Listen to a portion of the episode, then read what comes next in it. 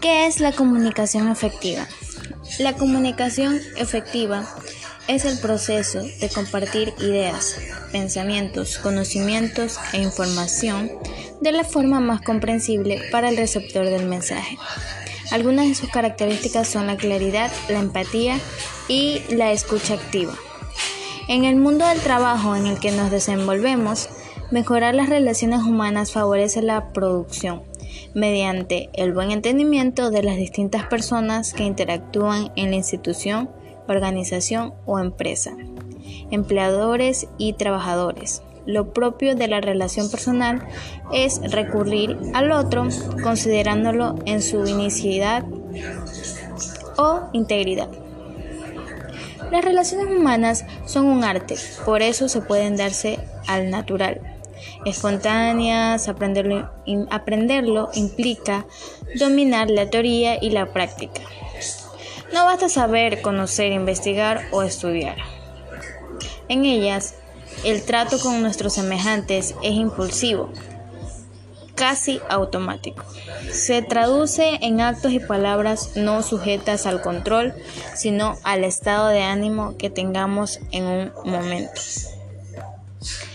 Para lograr conseguir una buena comunicación efectiva, debemos tener en cuenta una serie de factores y características para que el mensaje que queremos transmitir sea más eficaz. La primera es la claridad. Los mensajes deben ser claros, fácilmente decodificados e inequívocos. Tenemos también la precisión. La información transmitida en el mensaje debe ser precisa y completa. Tenemos aparte la objetividad. La información transmitida por el emisor debe ser veraz, auténtica y objetiva.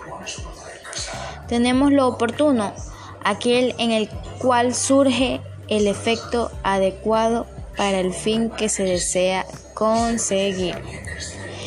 Lo interesante, el mensaje ha de ser atractivo para el receptor consiguiendo así de esta manera una mayor motivación e implicación de este.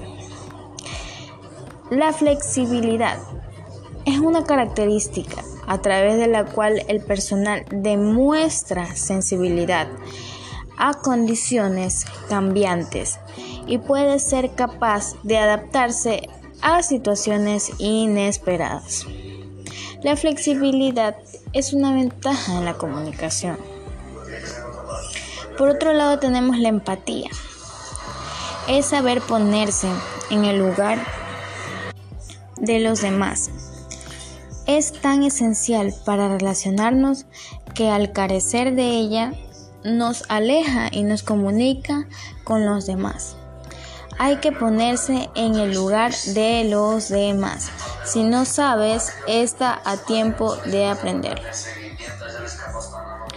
Receptibilidad es el talento para conseguir estímulos y una inclinación para captar mensajes y respuestas. La receptibilidad es un componente importante en el proceso de la comunicación. La receptibilidad es una condición interna, personal, que les permite ser sensibles a ciertos rastros de la comunicación que les llegan en el curso de sus actividades diarias. También es importante aprender a escuchar. Así es, escucharse a uno mismo.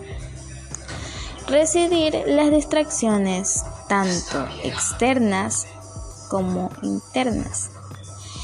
Intente captar el contenido del mensaje verbal y retenga internamente los puntos que son más importantes. Aquí no todos somos excelentes comunicadores y tampoco seguimos los procesos aquí ya establecidos, pero con ciertos puntos claves y con el interés que le pongamos a las situaciones de comunicación podemos realizar estos procesos con efectividad.